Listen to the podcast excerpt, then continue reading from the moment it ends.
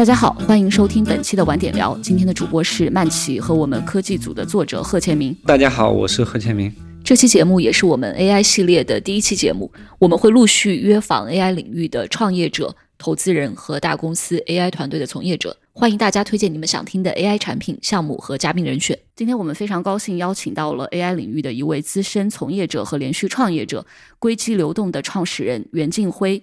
袁老师之前也是光年之外的联创和一流科技的创始人。大家好，袁金辉。我先简单介绍一下袁老师之前的经历。袁老师是二零零八年获得了清华大学计算机博士学位，之后是在微软亚研院工作过。一六年的时候创立了 OneFlow 一流科技。那最近的情况，大家比较了解的就是在二零二三年初，袁老师是加入了光年之外，任联合创始人。然后在光年之外被美团收购之后，袁老师又开始了自己的最新的一次的创业，是成立硅基流动，而且已经完成了第一轮融资。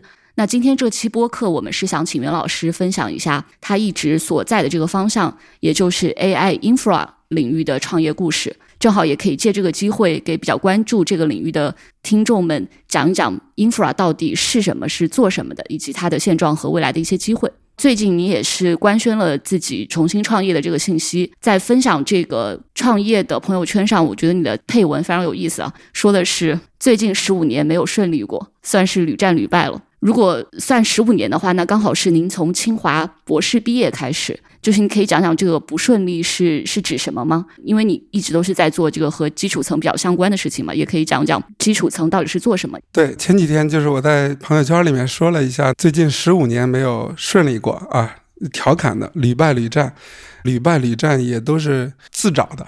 其实每一次都是自己的这个选择啊，选择的呢又是那个成功概率比较低的。一种事儿，这个那我就跟大家简单介绍一下，过去从博士毕业之后那十五年主要做了什么，然后那个又是为什么失败的，其中发生很多事吧，大概可以说成两件事。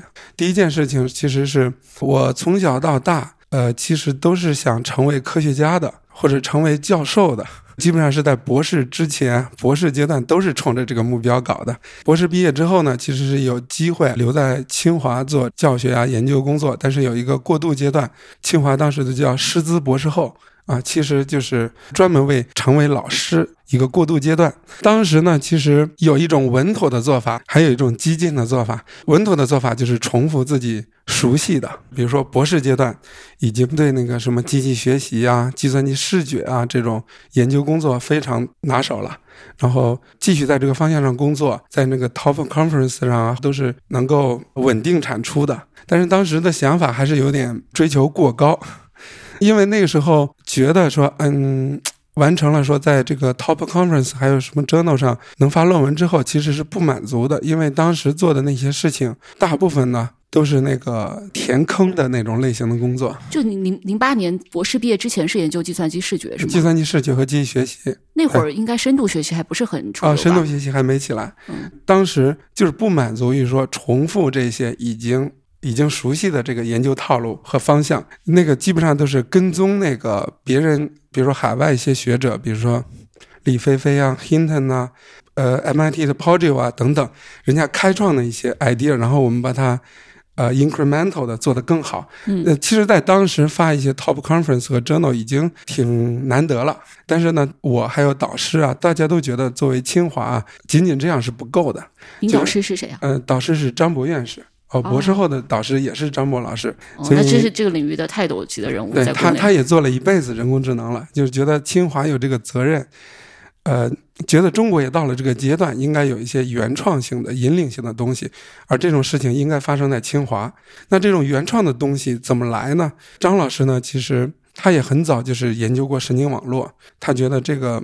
未来 AI 的突破应该是计算机科学和这个脑科学呀、神经科学呀、认知这些，就是说和人的智能有密切的关系。所以呢，当时他就做了一个很前瞻性的布局，就是呃要在清华搞这个交叉学科。其实零八年确实深度学习还没热起来，他组织吧邀请了海内外，比如说有 Caltech 的、约翰霍普金斯的，还有那个 d e m i n 的那些人，都是从英国的 UCL 那个 Gatsby 那边出来的。比如说 Peter Deng、李兆平老师等等，回清华做这个讲席教授，就是说要在清华把这个交叉学科，什么脑科学、计算神经科学搞起来。那这个第一波进去的小白鼠就是我们这些博士后，所以当时这个目标是。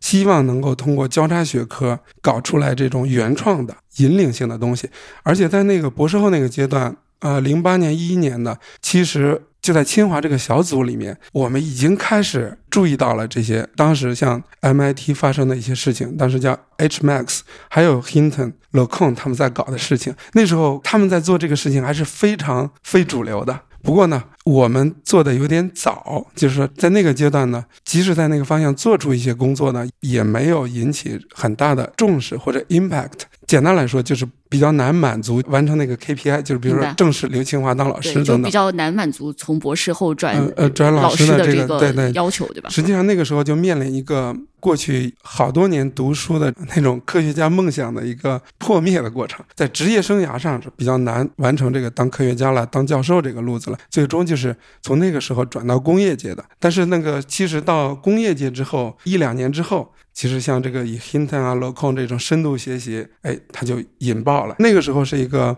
在深度学习啊、神经网络火爆之前几年开始做这些事情，但是没有等到这个领域成功啊，或者有这么大 impact 的那一天。换句话说，也是在那个时候，整个国内的科研大环境还没有那样的一个包容性。比如说，我不是博士后，我是教师或者什么，有一个稳定的。我可以做六七年或者什么的，呃，也许我还在那个方向坚持呢。但是那个时候的身份也是一个过渡的或临时的身份，这是当时学术的一个问题。但是那个对我的在学术上或者理想追求上是一个比较大的一个打击，就是完全是换了一条轨道。后来就到工业界了，中间呢就是在工业界就一直在创业公司，比如说做搜索引擎，当时有道，当时三六零投资做搜索的，呃，当时像那个。张栋、速华所在的那个搜索团队，后来那个创业团队技术被三六零买走，以及团队跟着老大去了阿里、神马搜索等等。这个后来速华就在五道口创业之后，我当时又就是觉得在创业公司主要做这个工程问题，都是零到八十分的问题。之前的那个学术啊的训练积累，还是在创业型的公司里面还是不好发挥。所以呢，就是在一三年的时候，就是就离开那个当时我们创业的大部队。就加入到微软研究院了，在微软那三年呢，基本上还是比较珍惜的，就是呃又能做这个学术研究了，所以呢那三年还是比较珍惜的，就是说一定要在这三年做出一些带有这个个人标签的呀，或者有这个很大 impact 的这种工作，在那个阶段就完成了一个从过去做算法类型的研究的人，转向了一个就是说做这种算法和系统结合的。machine learning system 这样的一个转型，嗯，对。当时那三年在微软研究院，您是在哪个组啊？包括当时你觉得比较重要的成果是什么？最早去的是 system 组，后来就是我的领导他又回学术界去了，呃，我又换了一个组，就换到这个 machine learning 组了。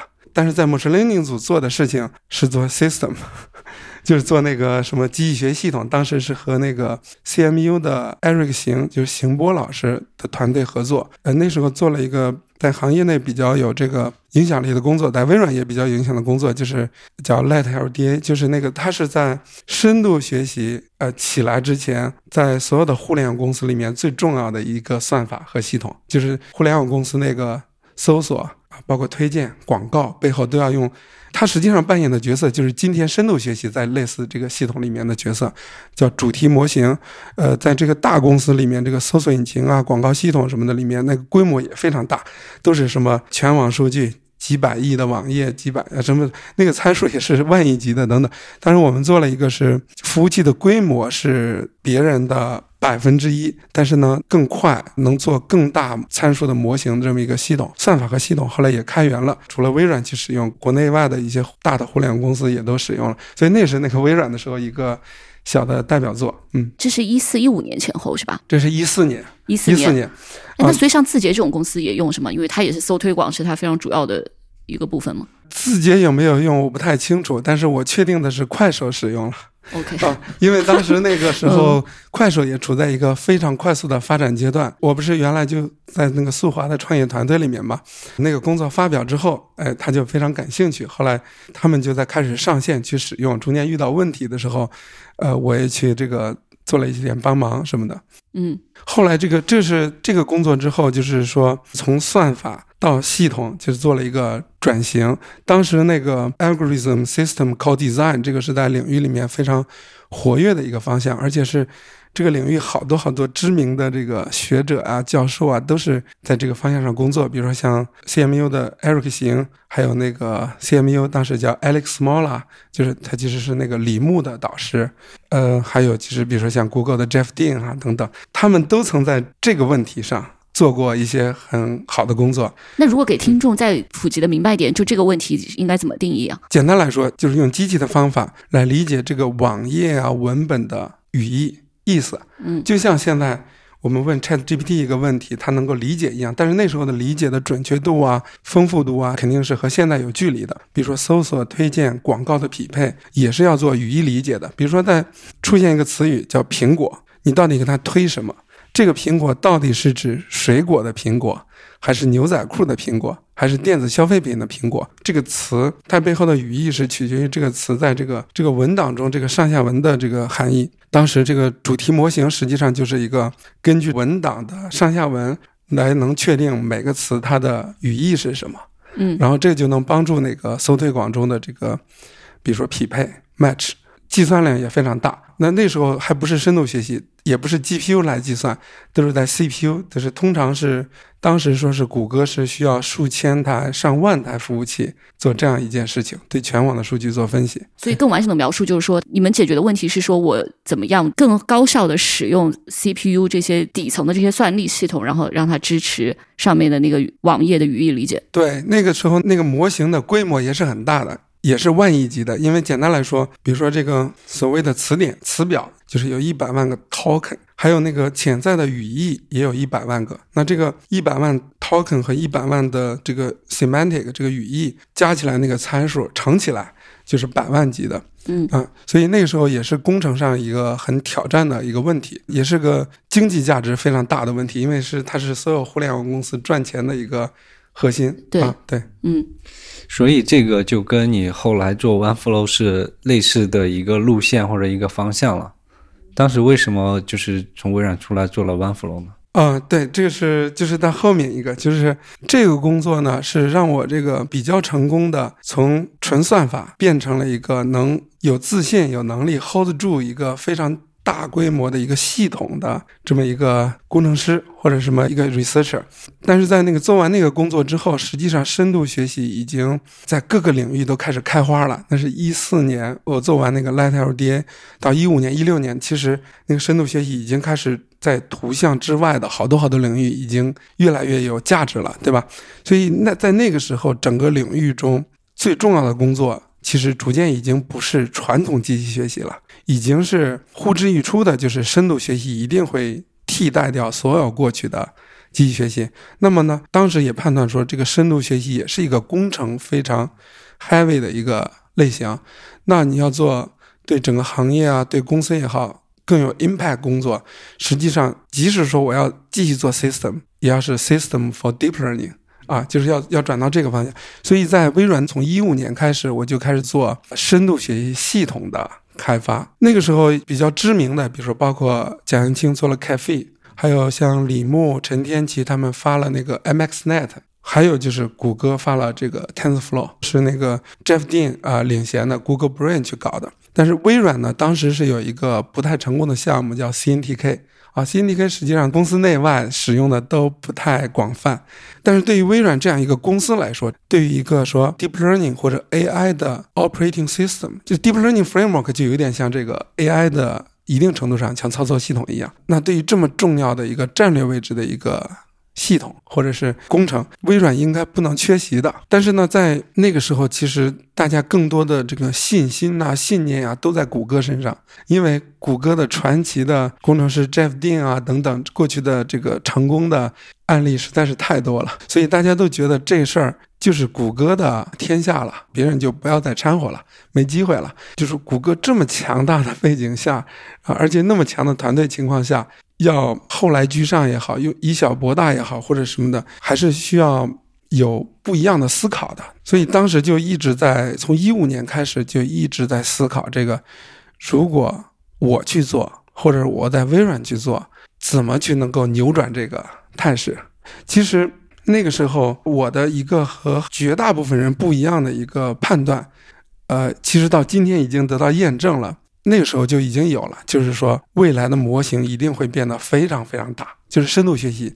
那时候还没有多少人相信这一点，因为那时候的最主流的模型都是什么 CNN 什么模型，都是几千万参数的模型。之后呢，就会发现你出现这个判断之后，就会发现，无论是那个时候的 Caffe 啊、MXNet，还有谷歌的 TensorFlow 也好。大家都不是为这种未来而设计的，都是为当时眼前能看到的小规模参数的深度学习模模型而设计的。那模型很大之后，出现一些新的系统上的需求，在我的判断来说，这个深度学习系统得推翻重来才能搞。可以先给大家解释一下深度学习系统，就是刚才说到的 Caffe，还有 TensorFlow，包括后来 PyTorch，这些都是做什么的？你刚刚说做了一个比喻嘛，说它像操作系统。操作系统。如果说的更具体，它干什么的？对，它其实是帮助这些算法工程师把他的脑袋里面想象到的这个数学模型或者神经网络的模型，在 GPU 啊、Intel 啊、TPU 上这些硬件上能够更方便的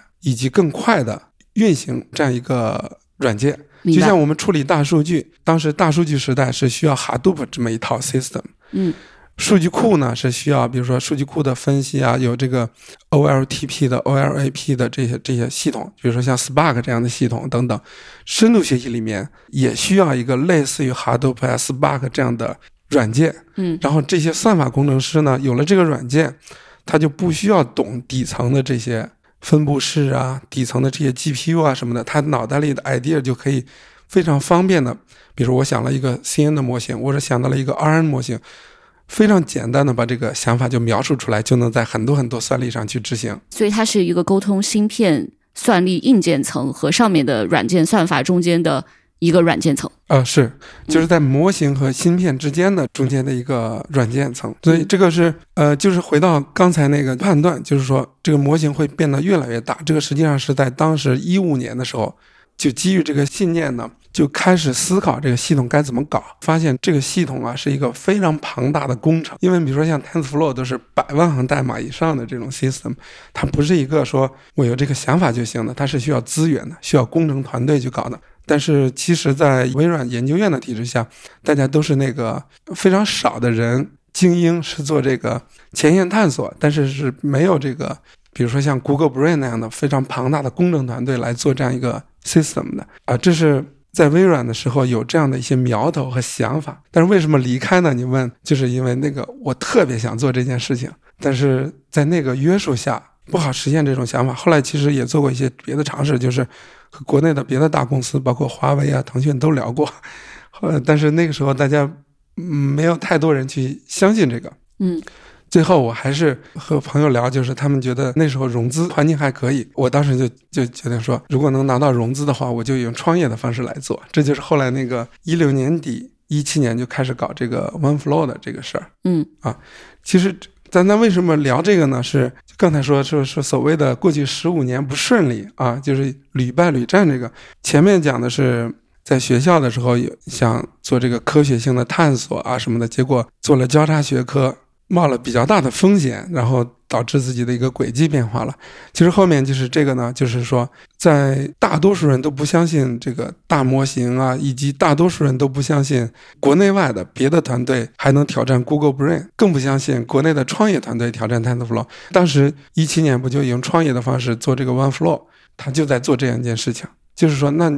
要成功的话，就得是说你在技术上啊、生态上啊，要超越这个 TensorFlow 什么的。这是应该大多数人都觉得是个螳臂挡车，是吧？以卵击石的一个事儿。的确，这个从常识来看，它就应该失败。那在这种情况下，从一七年到二三年初，那肯定会碰到非常非常多的困难。不过简短来说，就是当时的这个判断到今天其实还是变成现实了，就是大模型真的出现了，而且大模型的系统也的确是我们当时设想的那样。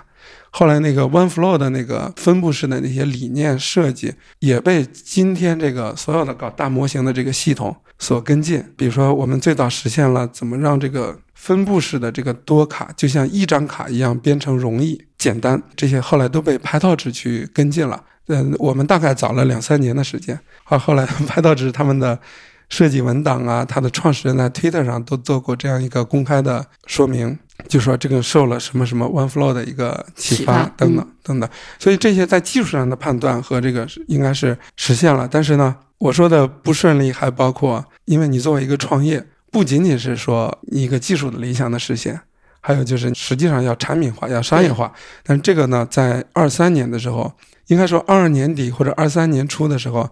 还没有机会去搞搞这个事情的时候，就是我们后来就就 ChatGPT 就出现了。嗯，对，所以你你刚刚说的那个失败，你指的更多是商业化上的失败。你觉得技术上你们是有一些成果的？对，技术上实际上是应该说是成功的啊，国内外也认可。商业化呢，应该说这个创业公司做了六年，做了七年，按照今天这个。绝大部分融资的这个投资人对创业公司的要求，比如说一般是七年要退出嘛，呃，我们到七年的时候，实际上是没有做到持续的成规模的收入，比如说上市标准哈，这这还距离还很远。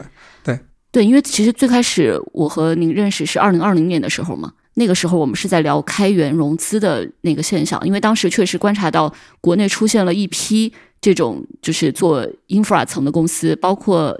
AI 相关的，就是像一流，也包括我们当时有看到一些数据库层面的，比如像 PinCap、陶斯，然后 ZZ 这些。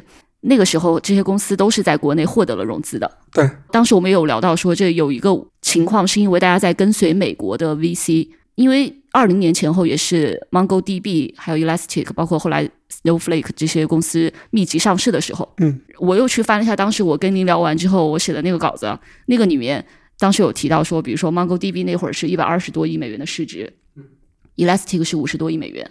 那现在再看的话，MongoDB 现在已经是二百六十多亿美元的市值了，Elastic 也超过一百亿美元了。是。而当时我们提到的很多中国公司，其实你回头看就会，大家都不是很顺利啊。啊，是是。对，就不光是你们不顺利，大家都不是很顺利。你觉得这个关键的差别是什么了？就为什么你做一个这样的项目？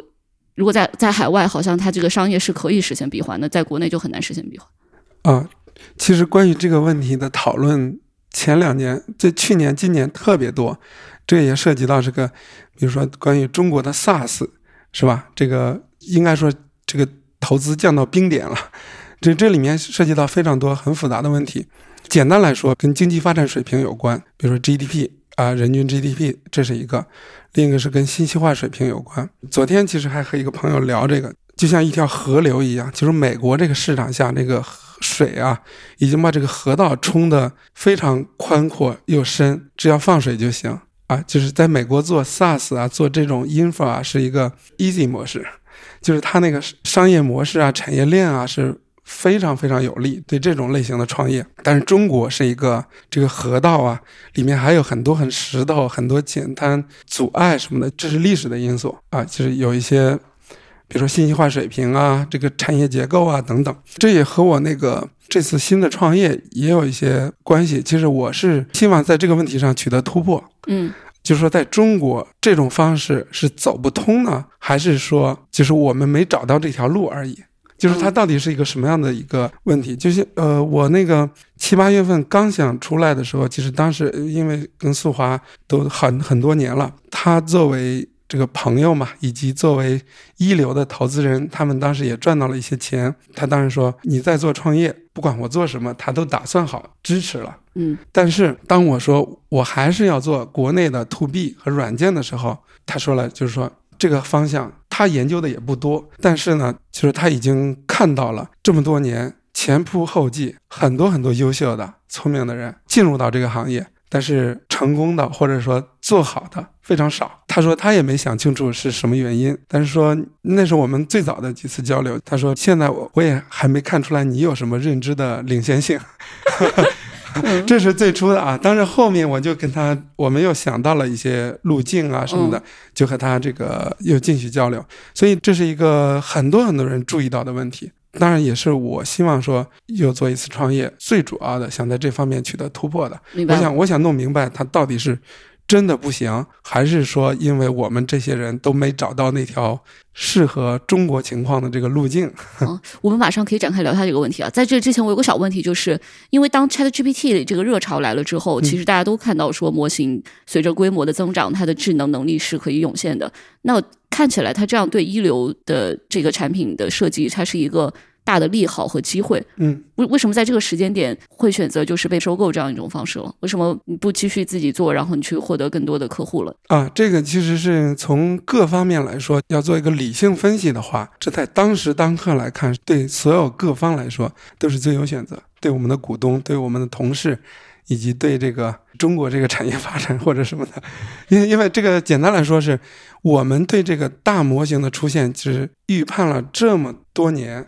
ChatGPT 出现之后，这个革命或者这个影响呢，可以预见是非常非常深远的。但同时呢，它是门槛还是挺高的，特别是比如说资源整合、资金啊、商业化这一块啊。那在这一块呢，就是以我们当时的，以我和我们团队当时的能力来说，单独去弄这个事儿还是挺挑战的。所以在那个我遇见老王之前。其实我一直在活动，当时是希望推动成立一些什么联盟，就是说大家各方，就是每家都搞不定，但是有数据方、有算力方，还有我们这种技术方啊等等，大家怎么合作来搞这件事情？但是这个涉及到很多很多不同的这个实体啊、单位啊合作，还是挺复杂的。当后来老王出来的时候，那这个合作肯定是会更有利实现这个愿望啊。他同时具有了产品商业化的经验和号召力等等。所以从这个这些方面，对大家都是挺好的一个选择。那我们接下来可以聊一下，就是您这次最新创业的这个情况啊。对，后来后来就是那个光年之外被美团收购之后，然后您又选择离开了美团，创立了这家公司，是这个考虑是怎么样的呢？为啥没留在美团，或者为啥没去别的大公司？因为我知道，就是其实 OneFlow 有些人也去了一些别的大公司嘛。而且今年这个行呃，去年这个行情里面，其实很多人是拿到了非常好的待遇、非常高的 offer 的。嗯，是是。就您您为什么还是再次做这个新的公司？嗯，这个呢，其实从多个方面来说，也是唯一可行的选择。一方面是从我们这个呃过去这么多年创业来说，呃，就是说理想没实现啊，就是。一直好像一直在预判着有这么一个机会出现，就是行业上出现这么一个机会。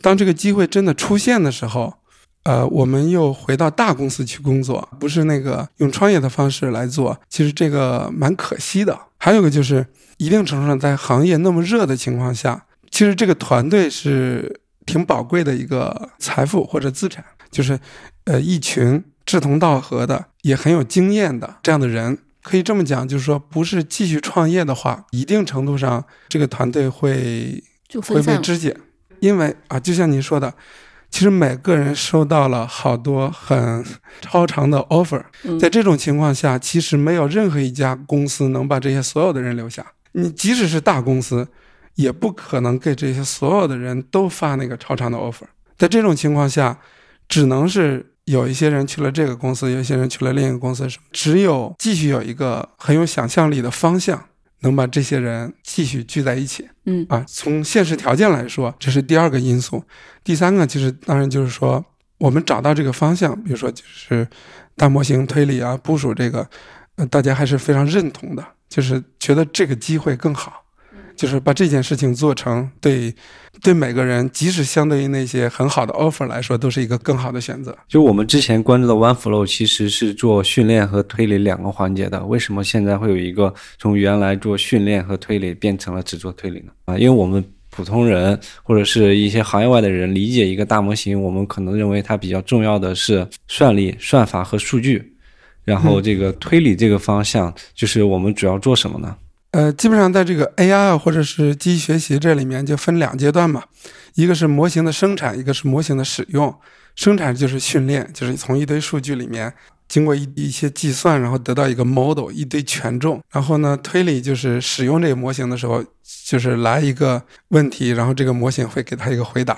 那你问到就是说，确实是之前呢，像 OneFlow 啊，是以训练为主的啊。现在呢，就是新的公司呢，以这个推理为重心。这个呢，其实也有几方面的原因吧。第一个是从市场的。机会来说，其实训练呢，你会看到这个搞大模型训练的这个客户，或者这个搞大模型训练的这些企业是数量比较少的。就是你的客户集中度比较高，其实这个生意是不好的。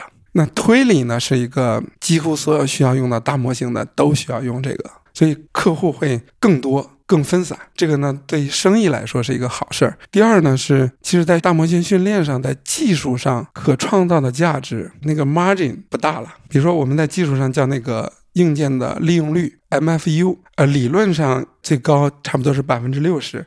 那现在呢，大家使用这些，比如说英伟达的系统啊、软件，能做到百分之四五十，也就意味着说能提高的就是百分之十几了。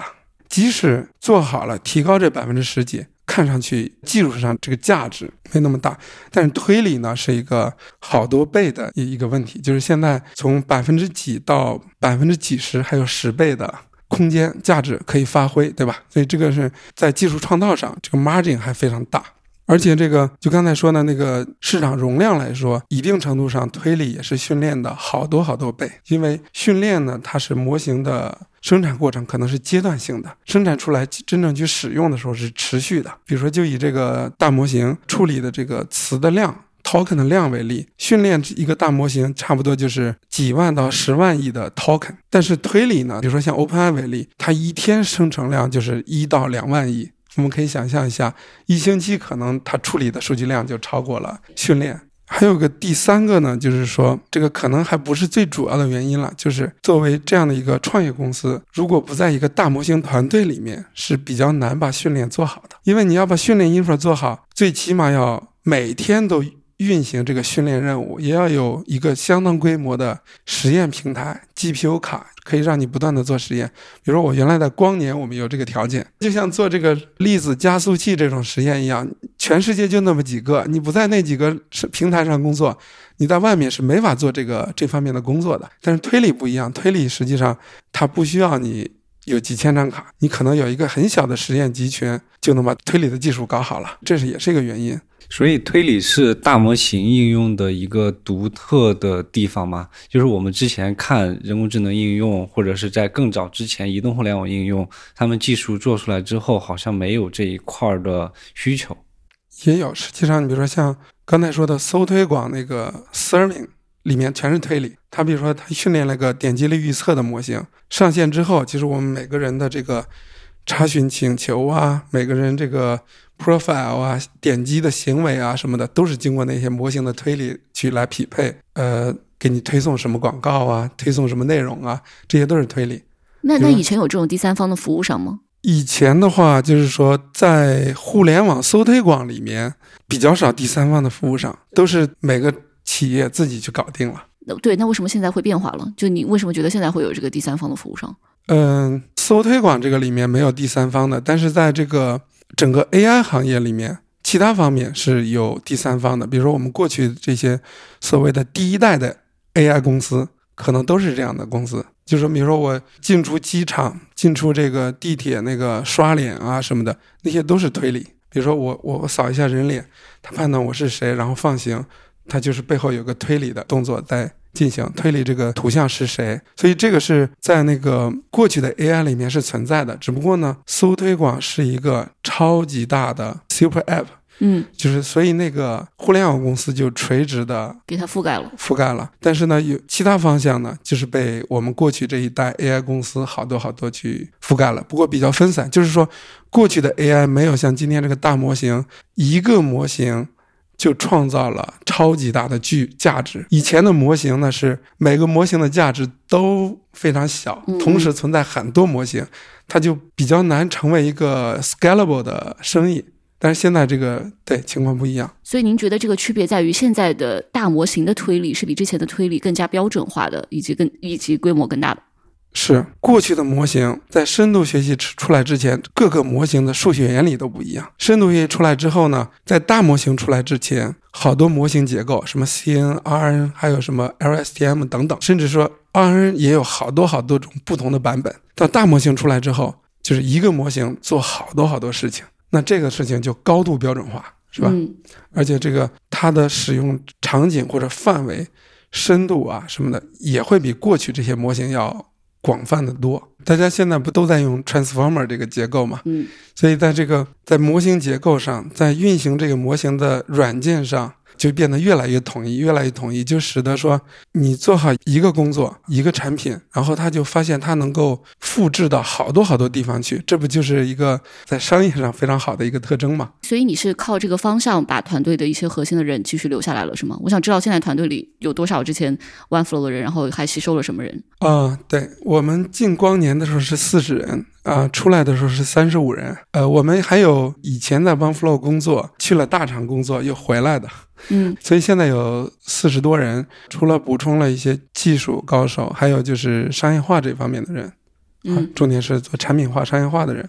您刚才说的这个方向是这个技术方向，大家团队里是非常认可的。然后到下一个关键的问题，您说到就是四化，就开始跟你说这个问题，我也没有想清楚，也没有觉得就是你有什么领先的认知，就是你们这种 infra 的面向开发者的这个东西到底怎么赚钱这件事儿上，你们现在是怎么想的？我感觉我找到这个途径了，其中有一个就是说有一个比较重要的就是做全球化啊，因为这个这样的产品和这样的商业模式在海外，特别是在美国还是非常成功的。可可以先解释一下这样的商业模式，比如说它是直接通过 API 去呃赚钱吗？还是什么意思啊？嗯、它就是就是比如说在美国就是软件的呃这个类似于 SaaS 的云上的标准化的这样的产品，比如说这个软件的公司或者 AI 的公司，只要是在基于公有云的这个或者是私有云的这个供应链上，只要把某一个环节做得非常有竞争力，它就能够在这个价值链条中有非常好的模式去完成这个商业化。很多公司它就是不需要在中国做这个集成商啊、面面俱到啊、做项目啊这种方式，在那边你只要做标准化的部分，足够竞争力，你就可以有非常持续的、非常稳定的、非常可观的这个收入，很好的模式。嗯，这这个就具体点儿来说，比如说谁给他钱了？呃，美国有很多很多企业，就是他们对这个 SaaS 的消费已经是非常可观了。就是所有的企业每年都要在这个 SaaS 的订阅上，或者这种就是软件的订阅上有比较多的支出，因为那个就是呃，他们能够受益于这个，比如说效率的提升啊，节省成本啊。对于他们来说，本身那个信息化做的已经很好了。另一方面呢，就是人力的确是比较贵的，所以在美国的这些同行，就是做 infra 的、做 SaaS 的，都是非常好的一个生意。它还有一种方式就是放在大的云厂商上给它分销，是吧？相当于云厂商是它的一个渠道。呃，是的，就是云厂商上面有一个所谓的市场 marketplace，有点像 App Store 一样，就是你是解决某类型的产品，比如说数据库的，或者大数据的，或者是 AI 的，只要是它需要你这个产品，那这个云上的所有有同类需求的客户都可能成为你的客户，而且它是按量来付费的。就回到刚才说的，就是说，我觉得全球化是一个要做的事情。就目前来说，即使从这个市场空间或者从需求来说，像这个生成式 AI 啊、大模型啊，海外的需求也是国内需求的几十到上百倍，这是有统计数字的。它是按这个，比如说 API 的付费来统计是、呃，比如说就调用量，调用量。对这些模型的调用量来说，海外的需求是国内的几十倍。当然，这是因为国内因为种种原因，这个需求还在这个孕育期，还没有爆发出来。另一方面，就是它的刚才说的这个模式非常有利，所以这个全球化是一个这类公司的要做好的一方面。另一方面呢，就是说，嗯，在国内呢，它是。刚才说的，在国内做这类型的产品和商业呢，是一个 hard 模式。比如说，大家对这一类产品的付费意愿，以及这些大客户的消费习惯，比如说喜欢通过集成商啊什么这些方式。所以我的判断就是说，国内并不是不能走通，但是呢，需要我们这些创业者或者企业要有创造性，要创造出来合适的产品形态，然后用合适的商业策略。才能把这个产品的商业价值拿到。举个例子，就是说，比如说大家经常提到的，都容易想到的一个方式，比如说软件和硬件一起卖，这是很多人都在讨论的一种方式，这是一种。纯卖软件，如果这个路能走通，就像美国一样，那实在是一个太让人羡慕的一个模式了。就说你想想，这个软件它就是靠智力弄出来之后，你再 copy 一份或者就没有成本的。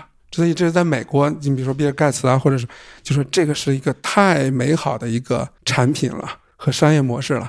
但是呢，咱们的大环境呢就觉得凭什么看不着摸不着的一个东西，你收我这么多钱？那在中国要。完成这个商业回报的这个闭环，你就得通过一些额外的手段，比如说刚才说的软件、硬件一体，就是一定程度上要求这些客户，你不得不为某些东西付费。然后呢，这是一个打包的东西，然后然后把软件的钱就拿到了。那还有一种其实也是和海外的云类似，比如说我们所有使用 AI 的这些用户或者企业，大家都还必须为算力付费。啊，我使用谁的 GPU，我租赁，你不能白用的。所以呢，在国内这个云上啊，或者是跟算力挂钩，也是一种可能性。就说你在使用算力的时候，你必须为算力付费。那这个算力上附加的这个产品和服务，如果打包在一起的话，也是必须付费的。就是在国内要想一些办法，就是要和用户不得不付费的一些东西弄在一起。像现在全球和国内的话，我们的目标客户都是哪些？有先后的顺序吗？有，长期来说，这个像大模型啊、生成 AI 肯定会无处不在的，就是在所有的场景里面啊、所有的行业里面都会发生。但是它这个渗透率啊，或者这个成熟啊，有个过程。在近期的，比如说半年、一年，像这个，比如说现在的大模型公司，首先是一个好的，还有就是已经。开始上量的一些应用的公司，但是这个呢，目前在国内看到的还比较少。在海外，比如说像 Mid Journey 啊、Perplexity、Character AI 这些都是已经是吧？那个量已经开始爆发了。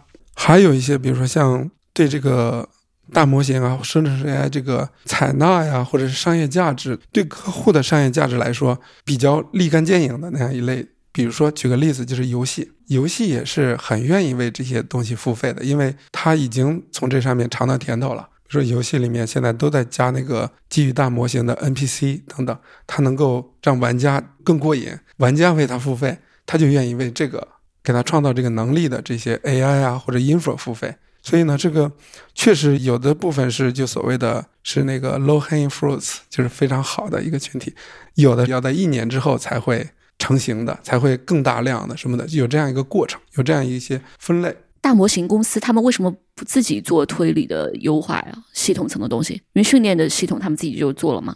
推理为啥不做了？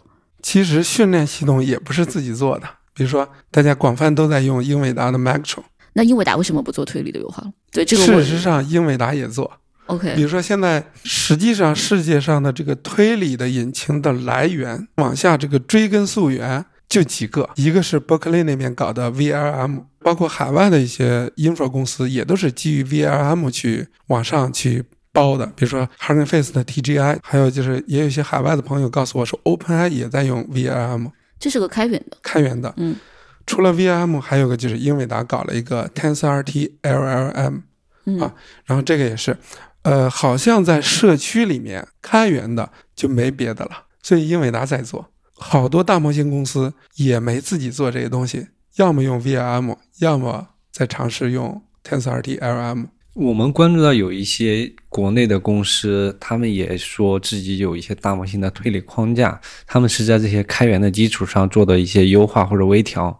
如果是没有开源，说自己有这一套系统的，没有开源的，基本上啊，可以认为是基于开源项目去做的。也不排除有像我们一样从头搭了一套系统，但是我们没开源。所以你们既不是这个伯克利的 VLM，也不是英伟达做的 TensorRT LLM，是吧？对，你们是自己搞的一个，可以说是我们所知的第三套系统啊，因为我还不知道别的公司谁 build from scratch 搞了这么样的东西。嗯，那你们这次又是在和大公司竞争啊？你觉得成功率会提高吗？因为英伟达也是个很大的公司，资源也很大。嗯呃，实际上对云计算公司、英伟达这样的公司，以及像 OpenAI 这样的公司，或者是以 OpenAI 为例的大模型公司来说，一定程度上就是也是兵家必争之地。这是大家都会去有掌控它的这个愿望，这是很容易理解的。呃，也的确，这个做这方向的也都是这个非常有实力的公司。但是从这个判断或者从现实来说，我们事实上就是现在那个做到的效果，已经是比这个无论是 VIM 也好，TensorRT-LM 也好，都好很多了。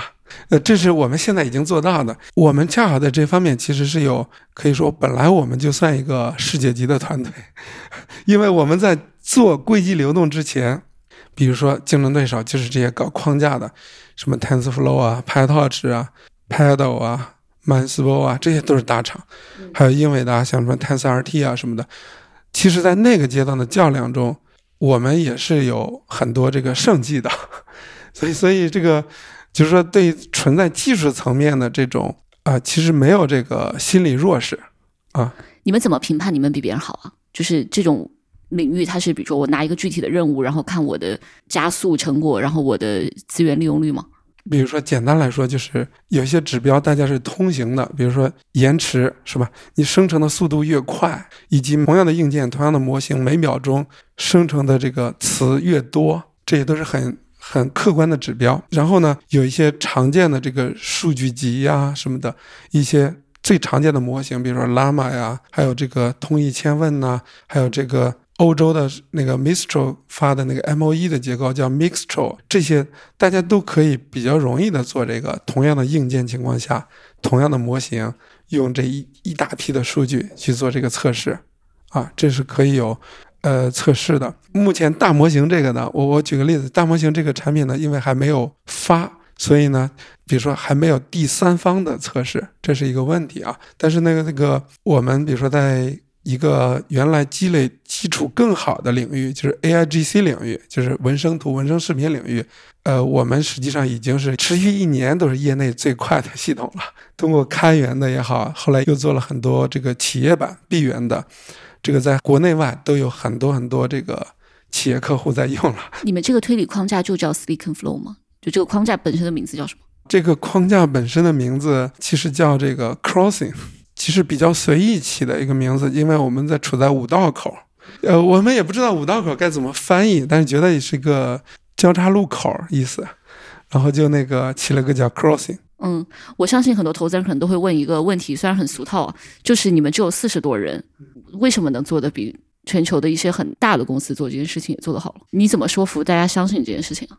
这个呢，其实。呃，是有一串的业绩，因为过去是做的是开源嘛，所以都是可以验证的。比如说，我们在这个底层的什么酷大的优化上，能做到很多比英伟达还快呀，什么这些都是开源出去的，其实别人都可以测试的。包括业内最快的 Stable Diffusion 这些东西，也是我们开源版都比那个 TensorRT 要快的。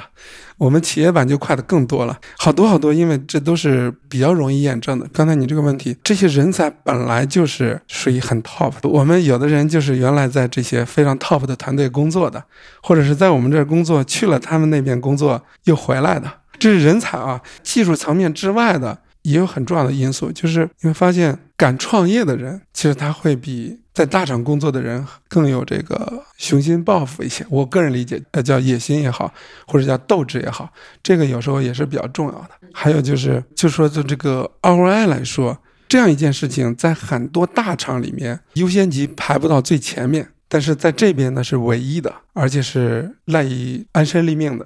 呃，其实我还还想分享一下，就是说一个很说不清道不明的一个事儿，就是同样的这些人。他到了另外一个环境里面，就发现他做不出来这样的事情，就像酿酒一样，即使是同样的这个水啊、粮食啊，哎，有的就成为了茅台，有的就成为了另外一个。我我们这边就是说，出去之后又回来的还挺多的，其实就会感觉到这一点，就是说，确实在这个里面有一些特殊的东西。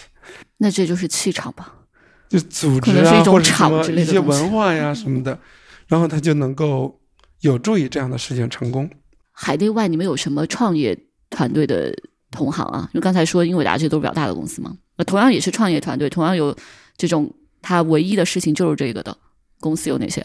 在海外还是很多的，而且也都是大牌，独角兽都好几个了。像那个像那个原来创立 DataBricks 的那个教授 In Stoica。伯克利的，他们还搞了一个公司叫 Nscale，是做这些东西的。还有像这个 Together AI，这也是挺热门的一个公司，里面有很很 top 的人。像 PyTorch 那边还有出去了一些团队，有个团队叫 Fireworks 啊，这是海外的。还有那个像那个陈天琪，就是也是很传奇的华人做的公司叫 Octo ML，现在叫 Octo AI，对吧？以及像杨青做的公司啊，等等。对，就是美国这边其实挺多的，国内呢前几年没有，但是去年其实也有一些这样的公司。嗯，你说这样的一些是具体到推理的框架就这么细分的同行吗？其实就是从目标上要使这个大模型推理的成本降多少倍，以这个为目标的公司啊。所以贾扬青他们也是主要做推理的，我本来以为是做训练，我我以为是偏训练的，应该是推理的，推理的。嗯，所以这个市场能够在国内创造出独角兽公司吗？嗯，海外已经出现了啊，但是当然呢，即使是海外已经成为独角兽公司的，在收入上啊，实际上还没有支撑。在国内会不会出现？哎，我之所以在做这个事儿，肯定是抱着比独角兽更大的这种目标去搞的。那挑战来自于技术呢，还是来自于商业，还是来自于大模型这个行业的未来呢？嗯，我现在判断就是我。对这个团队也好，或者什么的，实际上在技术上是非常放心的。其实最大的还是这个产业和商业化，包括刚才说的是有全球化的策略，全球化怎么搞，以及在国内的这个特殊环境里面，它一定会创造很多的价值，但是要通过什么形式、什么样的产品形态和商业模式完成这个闭环。正好我们最后想聊的一个部分，也是关于。整个大模型或者说 AI 这个产业接下来的一些变化，就您的一些观察的，嗯，对，就是之前我们有过一次交流，当时您提到就是 ChatGPT 出现之后，大家都觉得这是一个很有壁垒的事情，然后到后面开源社区的进步，让这个壁垒慢慢的消失了。做一个大模型其实不是一个门槛特别高的事情，这是二零二三年的变化。那么如果看二零二四年的变化的话，我们可能会看到哪些新的趋势呢？我我那我再这个重新解释一下那个大模型壁垒不是特别高这句话，因为可能会有很多人不同意。因为是这样，我实际上在三个搜索引擎都干过。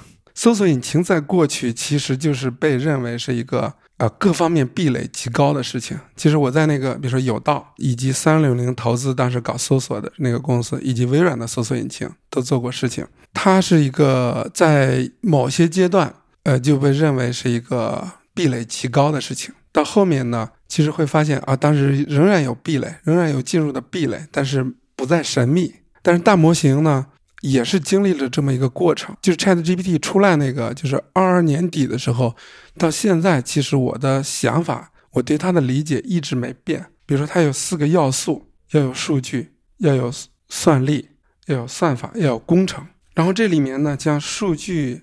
算力是钱可以解决的，算数据也是用钱可以解决的。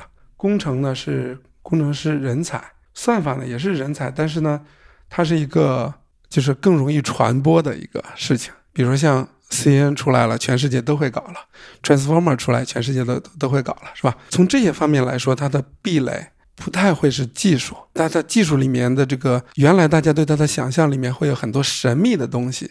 呃，我刚开始就。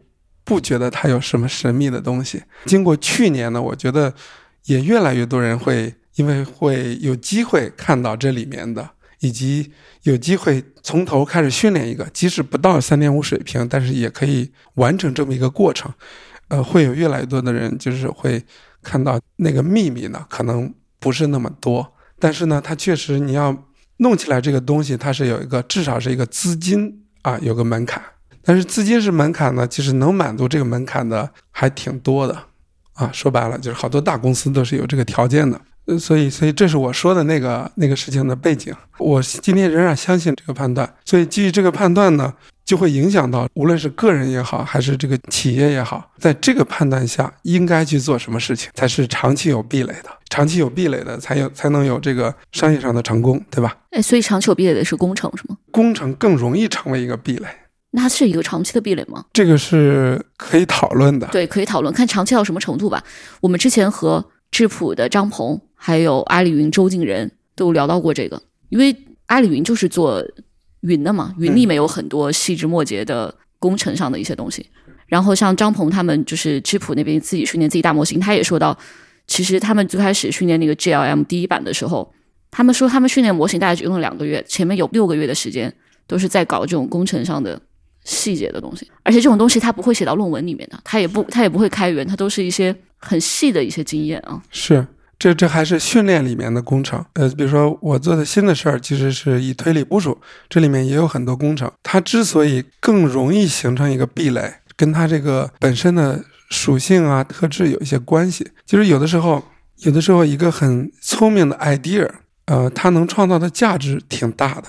就是我想到了一个很绝妙的算法，或或者很绝妙的这个，比如说系统上的提升。越是这种聪明的 idea 呢，越不太容易成为壁垒，因为这个太显眼了，就是很多人都会注意到，ROI 也比较高。就是一个 idea 竟然有这么大的回报，几乎所有人都会去做。但是在工程上，它是会有很多很多时间的积累，很多很多单点看上去 ROI 都非常小的东西，但是它是有非常多这样事情垒起来的。那这个呢，就是在不是对这个方向或者这个产品这个赛道志在必得的这种团队或者企业来看的时候，任何一个单点的提升或者什么都是不值得去做的。但是你这每一个东西，一个微小的东西不去做。就不会有后面这个综合的这个效果。那所以这里面就是在工程上，虽然在想象上，很多人觉得他只要去付出或者这时间或者这个投入就能够做到，但是并不会有多少人真的去做这个事情。大家会计算这个 ROI 吧？嗯，这个挺有意思的。您可以继续说，说到二零二四的变化。二零二四，首先是那个应用上的这个爆发呀，还是很值得期待的。因为现在至少国内还没有这种基于大模型而成功的这种应用，就像 Mid Journey 啊、Character AI 这种、Perplexity 这种。然后还有就是，无论是开源还是闭源，就是国内的模型应该会出现这种三点五到四之间的，追不上是吗？呃，我觉得比较好的情况是能实现四的水平。那它需要有什么前提条件呢？就是我们一刚才您也提到，如果一个好的 idea 就很快就扩散开来。现在这个问题，或者是我们追上 GPT 四的卡在哪？怎么讲？就像刚才说那个工程那事儿一样，它是一个全方位的、全方位的卡，全方位的每个就是在好多方面都不能有短板，但是呢，在每个方面都做到 OpenAI 那种。做 GPT 四那个水准的，就感觉这个在任何一个团队里面都缺一些东西。它是一个系统的提升，而不是说一个团队就是缺了一个短板的问题。它不是说把某一方面做得很长就有 GPT 四了，它是在好多方面都不能有短板。如果说大模型技术能力不够，那应用上成功的可能性大吗？一定程度上，在今天这些可以公开访问的模型上，或者是开源模型上。我觉得可以孕育出，比如说未来有几款 super app，就是几年之后，也许我们看到了，就那几款应该在今天这个大模型的基础上是可以做出来的。但是你觉得这不是大模型公司做出来的，对吧？就概率上由本身做大模型的公司做出来这些 super app 是，我觉得概率的低。你要弄出来那个的话，一定程度上可能是我就是几年之后看，就是那个时候的张一鸣、张小龙等等。但是这些人在哪儿？现在不知道。嗯，他在大模型公司的概率不高，因为大模型公司充其量加起来一千人，是吧？嗯，而且里面还大部分是在搞这个技术的。嗯，对。因为你说像张一鸣和张小龙，他都是，特别是张小龙这种，他其实是产品导向。嗯，对。他是对产品、对用户的洞察非常敏锐的。是。他不是研究型的那种人。对他不是搞技术的。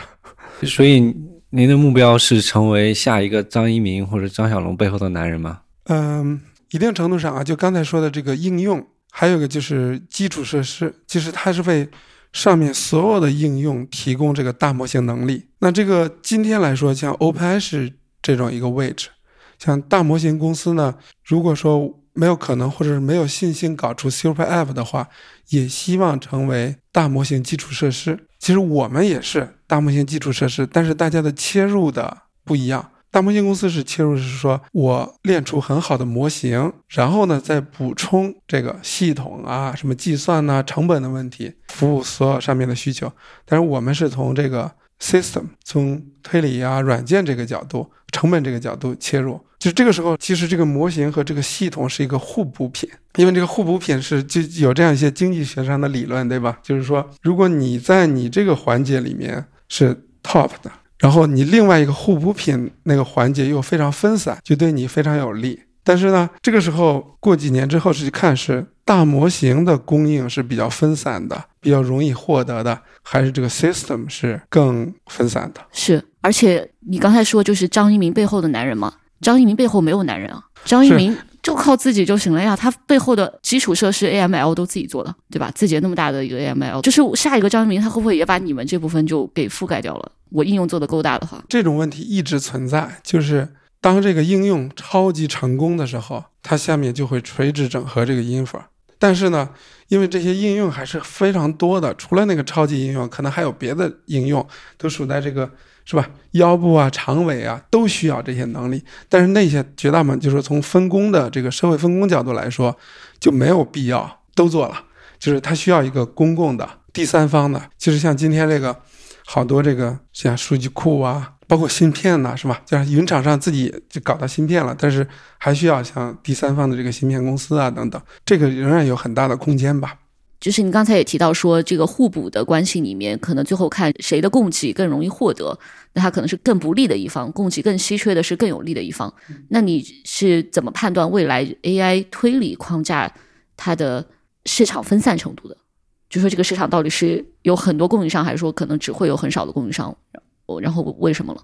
嗯，从它的这个进入门槛来说，肯定是比芯片低的啊。芯片现在是一家独大的垄断，是吧？但是即使这样，其实随着大模型的出现，这因为这个网络模型啊、结构啊更加收敛，其实我们可以预见，就是今年到明年啊，其实在芯片领域也会发生从集中到分散的。从这个软件层面，按说它的进入门槛比芯片要低。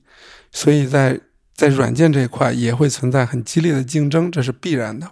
但是呢，一定也会分出这个一二三来，也会存在这个不说所谓的 winner take all，肯定也是什么二八的这种划分，就是说你做的最好的就拿到了最多的市场、最大的回报。然后呢，往后的就是，呃，就就肯定是更边缘化的。所以呢，其实，在任何一个环节，如果你能保证你一直是。第一，最领先的，即使存在这个竞争分散，那第一名还是比其他的要活得好。所以，要对于这个方向的这些玩家来说，它肯定是一个持续的竞争，一直到决出这个第一名、第二名、第三名，以及是不是稳定的。为什么模型收敛，芯片反而会从集中变得更分散？以前的模型太变化了，它所以呢，它对这个芯片的这个。通用性啊，有比较高的要求。这个通用性呢，又是通过这个大部分通过软件来实现的嘛，就是大家经常讨论的这个软件生态。那现在英伟达是做的最好的。但是现在你比如说，如果说我们大部分的场景需求就是大模型，大模型就是 transformer，transformer 就是几十个算子。对于好多好多芯片来说，就把这些支持好就行了，它就没有，就是在这个软件生态上。也不需要像过去一样克服那么多问题了，所以呢，就是能把这个 transformer 支持好的芯片还是有挺多家的。你像 AMD、Intel 都是可以搞定的。国内的你看像华为嘛，所以这个是肯定会出现的。嗯，明白。其实这也是二零二四年的可能的一个行业里比较大的变化，对吧？对，嗯嗯。而且在这个规律上来说，一直持续一家独大。不太符合这个规律，嗯，上下游都不答应的。对对对，然后你在这个技术的革新上来说，你看昨天和一个朋友聊，就是说，如果说，嗯，你技术革新创造了，比如说啊，两万块钱的价值，如果是一家独大的话，如果这个创新是由这个垄断者做的，他就会把一万八留在自己手里，只有两千是让出来的。但是呢，你如果能够由新入局的来做的话，大部分都会让出来，就是肯定是对整个行业是更有利的一种。您刚才也说，这一次创业肯定不是只奔着独角兽这种目标去的。您这次想做成什么样，做到什么程度？一个判断就是大模型未来是无处不在的。我希望我们的这个产品也是无处不在的。但凡是需要大模型能力的地方，核心的系统这个能力的支撑，我们是存在的，在那边的。那这个就是一个，其实是一个基础设施公司，一定程度上也是 AI 的 cloud。这是从这个商业目标上来说，呃，同时从这个个人的追求上，有一个有有意思的事情。我们过去六七年这个创业，虽然我们的投资人是赚钱了。我并不认为它是一个商业上的成功。一方面，我们自己有遗憾；另一方面呢，我们希望获得一个所谓的世俗的成功，来证明一些我们相信的东西。嗯，因为更多的人看到世俗的成功，才相信你相信才相信你的一些理念，或者说他才会被这个理念吸引，让这个理念变得更壮大。对。或者是更相信一些很重要、很普通的道理，就是那个清华科技园不是很多大模型公司嘛，很多同行，大家吃饭的时候或者是电梯里面，其实会经常听到大家讨论这些技术啊、行业的问题。有一次我呃我们楼下有一个饺子馆叫喜家德，大家经常在那吃饭。我我有一次吃饭，旁边两个人在讨论，他们说啊，就像那个 OneFlow 不认识我，他说就像那个 OneFlow，技术做的挺好的。然后那个怎么怎么样，反正是说了一堆好话，最后说还不是被收购了，还不是没挣到钱。我觉得这个，当时我就很尴尬，我当时我我我我就在旁边听了，赶快把饭吃完。一定程度上，我有时候说，哎，我们是不是做了一个不好的范例？就说你在这个技术的判断上没问题，也勤勤恳恳，也踏踏实实的去做事了，但是仍然没有取得大家认可的成功。很多人不相信这些。好的技术能赚钱，对，不相信技术，不相信这个认真做事儿等等，所以我就我觉得是一个 不太好的一个事儿。还有就是，其实刚才说到这个融资嘛，虽然说这个融资整个这个下半年资本市场比较对吧，比较冷淡，融资不是那么容易融，但实际上对我们来说也还好，大家是个双向的选择。其实我我们也是，比如说呃和谁合作。其实也是有这个自己的选择的，比如说是不是懂技术，是不是信市场，以及说是不是这个有创业精神啊，有全球视野啊这些方面的。信市场，我觉得就是一个我体会到的也变成稀缺性的东西了。按说这些，比如说我们这些投资机构，最应该是市场经济的信徒的，嗯，最相信市场机制。它是最有效的，是成功能成促使成功的。